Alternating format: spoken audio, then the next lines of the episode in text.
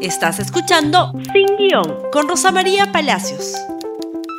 Muy, muy buenos días y bienvenidos nuevamente a Sin Guión. Hoy vamos a empezar por lo que va a ser la noticia de hoy. Una marcha que promete ser la toma de Lima.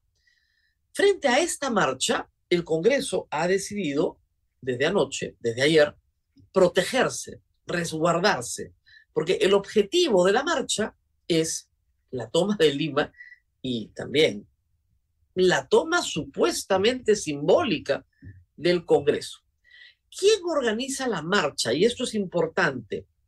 Centrales sindicales, como la CGTP, por ejemplo, ronderos que han venido a Lima, no Antauro Humala, que ha salido a decir, por si acaso, esta marcha no es mía, los econocaceristas que quieran pueden participar de Lima, pero mis bases están en el sur. ¿Por qué? Y ahora lo vamos a averiguar, pero primero algunas imágenes de apoyo, por favor, de el centro de Lima desde muy temprano esta mañana. Rejas en el Congreso de la República, rodeando toda la avenida Abancay, y un grupo de gente gritando a la puerta del Congreso. Esto no tiene nada de extraordinario, esto sucedió muy temprano hoy. No tiene nada extraordinario porque muchas veces se ha llegado a la puerta del Congreso.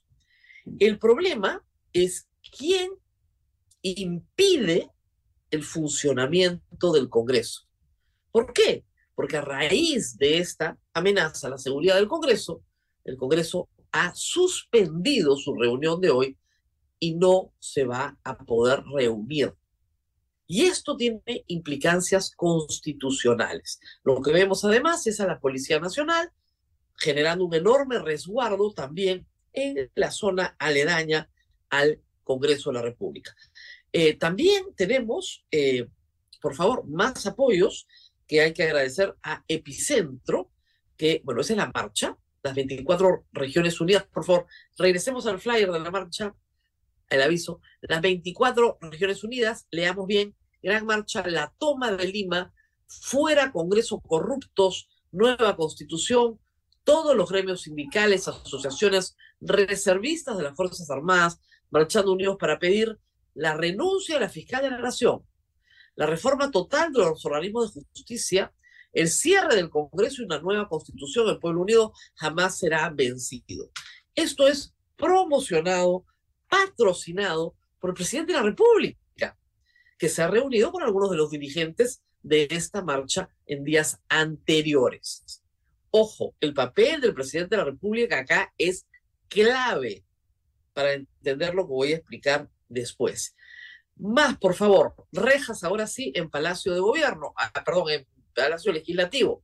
Ayer en la tarde se hizo un simulacro, esto es cortesía de Epicentro, eh, que lograron captar cómo se estaba eh, ensayando la forma en la cual se va a poner una barra ¿no? de acero para eh, soportar cualquier embate que sea contra la puerta del Congreso de la República. Hasta acá son imágenes, pero ahora tenemos lo que dijo el presidente del Congreso. Ahí tienen también más imágenes anoche del resguardo para el Congreso de la República, con rejas por todas partes. ¿Qué dijo el señor Williams anoche cuando anunció que suspendía el pleno de hoy? Escuchemos, por favor. Por una cuestión de seguridad, no es conveniente que el día de mañana estén muchos trabajadores y congresistas aquí. El Congreso tiene más de 3.000 trabajadores.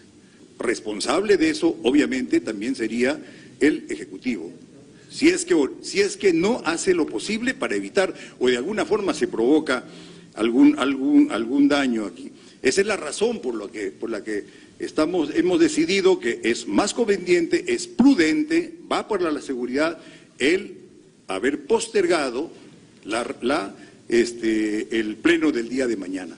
No se trata, señores, de que haya un retroceso o de que estamos intimidados, de ninguna manera.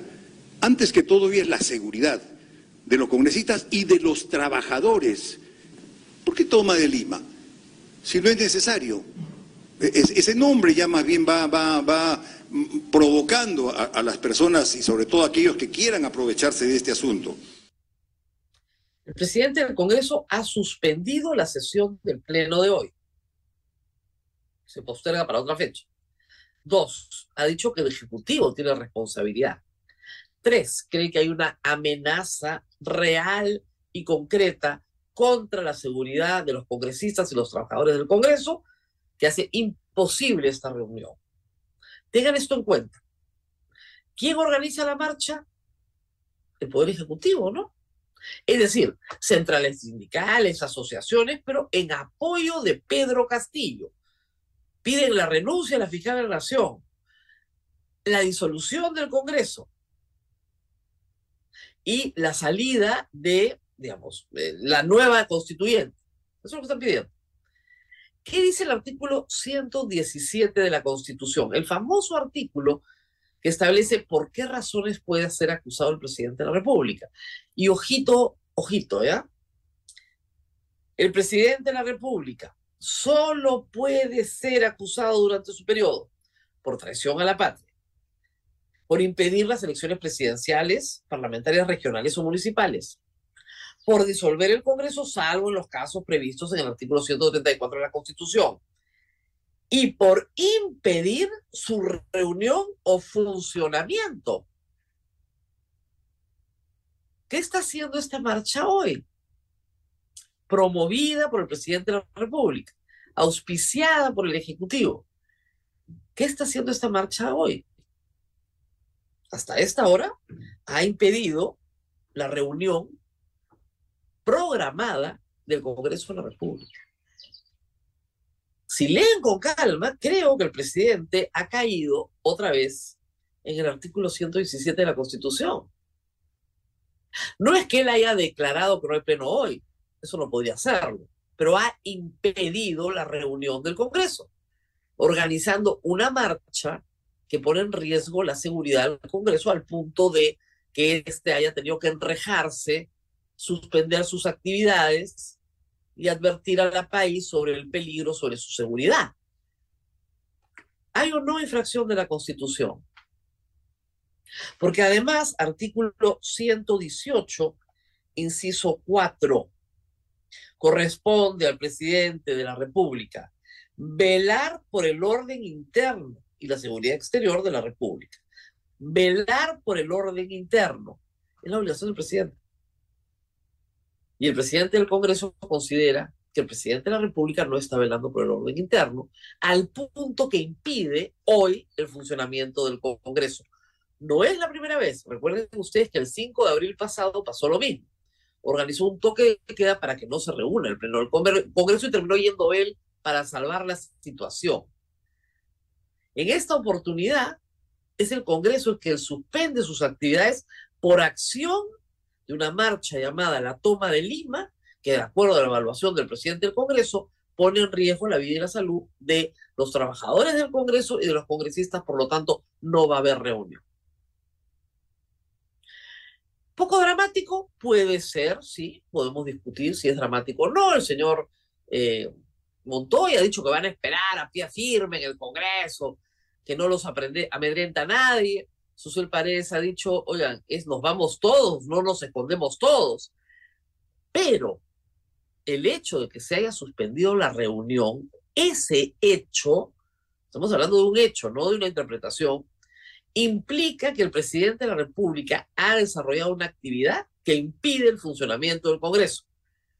Acá hay una materia clarísima de discusión para establecer si el presidente de la República puede ser acusado a través de una acusación constitucional que termina con su suspensión, inhabilitación o destitución de acuerdo al artículo 100 de la Constitución. El asunto ha escalado mucho más rápido de lo que se preveía. Vamos a ver qué piensa el Congreso sobre esta interpretación. Lo que no deja lugar a dudas es la conducta del ministro del Interior, el ministro del Interior ha pedido no asistir al Congreso hoy. El responsable de velar por la seguridad del Congreso ha dicho que no va a ir al Congreso. Por favor, la noticia de la República. El señor Huerta solicita reprogramar de presentación ante Comisión de Defensa por la marcha el día de noviembre. Por la marcha. ¿Qué mayor prueba? O sea, el señor Willy Huerta, ministro del Interior, considera que esta marcha es peligrosa. Peligrosa. Estaba hoy día esperándolos a las 8 de la mañana. Y que por lo tanto su presencia en el Congreso tiene que ser reprogramada. A las pruebas me remito, el que tenga ojos que vea. No estamos diciendo nada extraño, nada que no esté en la Constitución. El propio ministro del Interior, responsable de velar por la seguridad ciudadana, pide reprogramar por la marcha. O va a estar muy ocupado, ¿no es cierto?, monitoreando la marcha, o cree que la marcha va a poner en peligro su integridad y por eso pide no ir al Congreso ese día.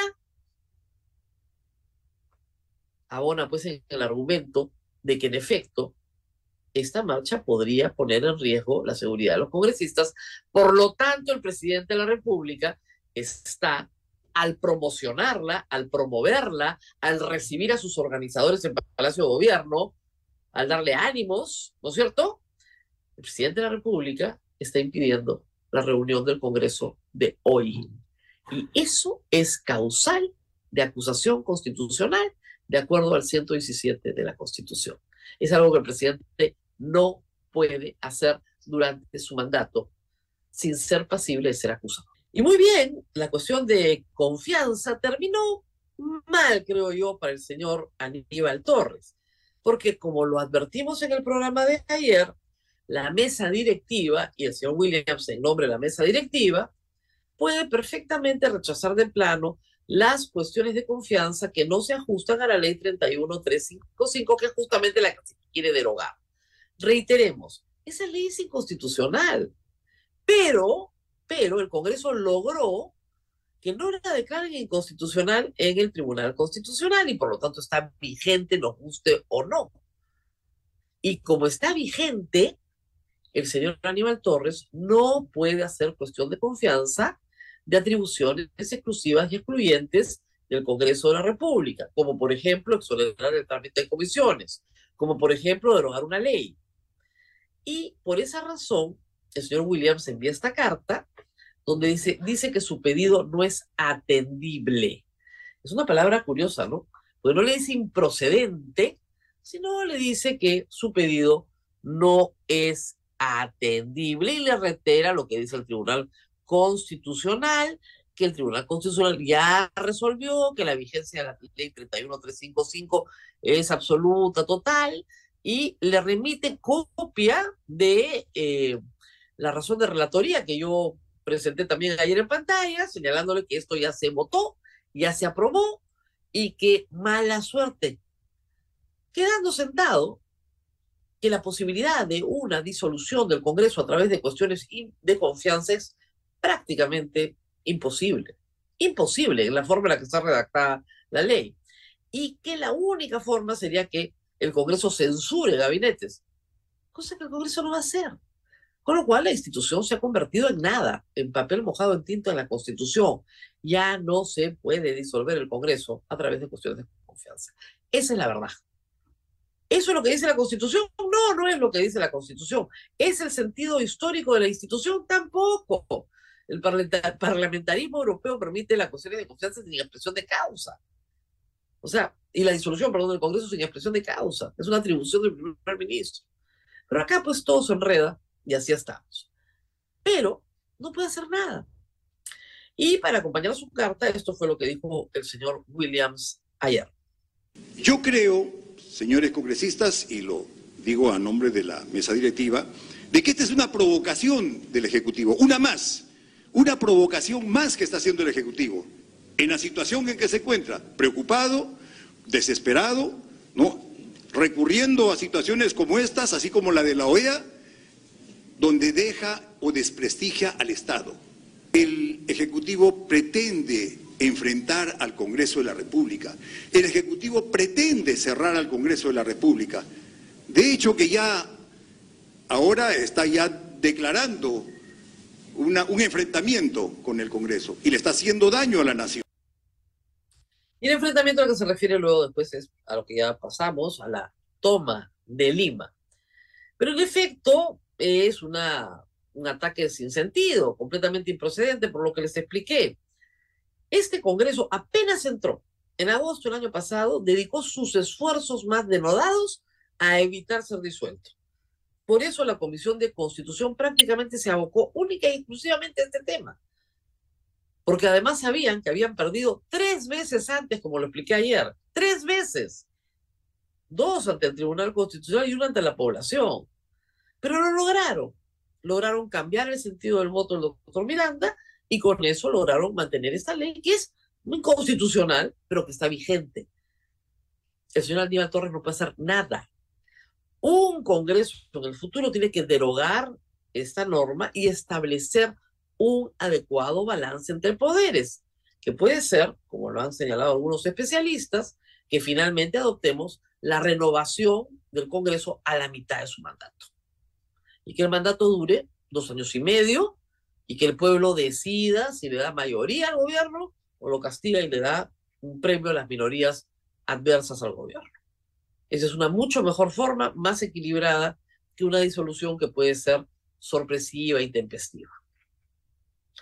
Pero el señor Aníbal Torres, como siempre, ¿no? no se queda callado porque lo que busca es que lo censuren. Un admirador de Hitler que insulta a periodistas mujeres y que sigue siendo el presidente del Consejo de Ministros, lo único que busca es que lo censuren. Y esto fue lo que dijo sobre la carta de Williams. Nosotros hemos presentado una comunicación el día de ayer al Congreso de la República, ¿no? diciéndole que vamos a concurrir a plantear la cuestión de confianza. La cuestión de confianza no está planteada, todavía no hay cuestión de confianza, pero el gobierno ya declaró inadmisible a una cuestión de confianza que no existe. Ha declarado la inadmisibilidad de la nada.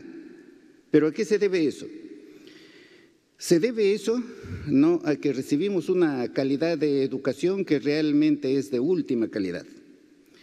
Porque si bien es cierto el señor presidente del Congreso de la República o la mesa directiva pueden no conocer esta materia, pero para eso contratan asesores. Y cómo todas estas personas pueden hacer esa barbaridad. Pero el Perú está sujeto a eso, a la dictadura. Y voy a decir algo aquí que seguramente va a servir de titular nuevamente, a la dictadura de la ignorancia, de los que ocupan los más altos cargos en la República y que se consideran los más capaces, los más preparados, los más intelectuales. O sea, los más capaces, los más preparados, los más intelectuales que son esos que nos gobernaron durante toda la República y nos dejan el país que tenemos ahora este pobre hombre tiene algún problema de autoestima, ¿no? Porque vive insultando al resto. Todos son brutos, todos son ignorantes, hay una dictadura de la ignorancia. Lea, señor, la ley 31355 que está vigente. Y por supuesto, el señor Aníbal Torres puede presentarse en el próximo pleno del Congreso o cuando le dé la gana ante el Congreso, y eso es una cuestión de confianza porque se lo autoriza el artículo 129. ¿Y qué va a pasar ahí? los miembros de la mesa directiva se van a mirar y le van a decir, señor, improcedente su pedido, gracias, pasamos al siguiente tema, sin siquiera votarlo, porque fue modificado el reglamento del Congreso, cosa que él ignora también, no ha leído el reglamento del Congreso, y la mesa directiva le puede contestar. Y la mesa directiva le ha contestado porque él mandó una carta para pedir día y hora. Su carta pide fecha. Y le han dicho, no hay fecha. O quería que no le contesten eso tampoco. No hay fecha, porque el tema de fondo, que es plantear una cuestión de confianza, no procede. ¿Quién es el ignorante? Pero les digo, todo el día insulta, dice barbaridades para que lo censuren. Y no lo van a censurar, pues, porque el Congreso no quiere irse tampoco. Ojalá lo censuraran. Y así se van todos, ese y el que venga, se van, se van todos, pero no, no lo van a censurar, no le van a hacer el favorcito. Que siga diciendo estupideces nomás. Y hablando de la calidad de la educación, hay que ver la barbaridad que ha hecho el Ejecutivo y el Congreso, favoreciendo al sindicato del presidente para nombrar a personas, profesores que han sido acá durante años, pidiendo al presidente que asciendan directamente sin concurso de méritos. Y recordemos que hablando de ignorancia, la bancada magisterial que apoya al señor Aníbal Torres, que apoya al presidente de la República, entre sus miembros, tiene un número significativo de profesores jalados una y otra vez, una y otra vez en los exámenes de ascenso. Y el señor Aníbal Torres tiene un ministro de Educación que ha plagiado su tesis de doctorado y que también insultó por lo mismo a Sol Carreño, ¿ah? porque eso es parte de lo que hacen en su gabinete.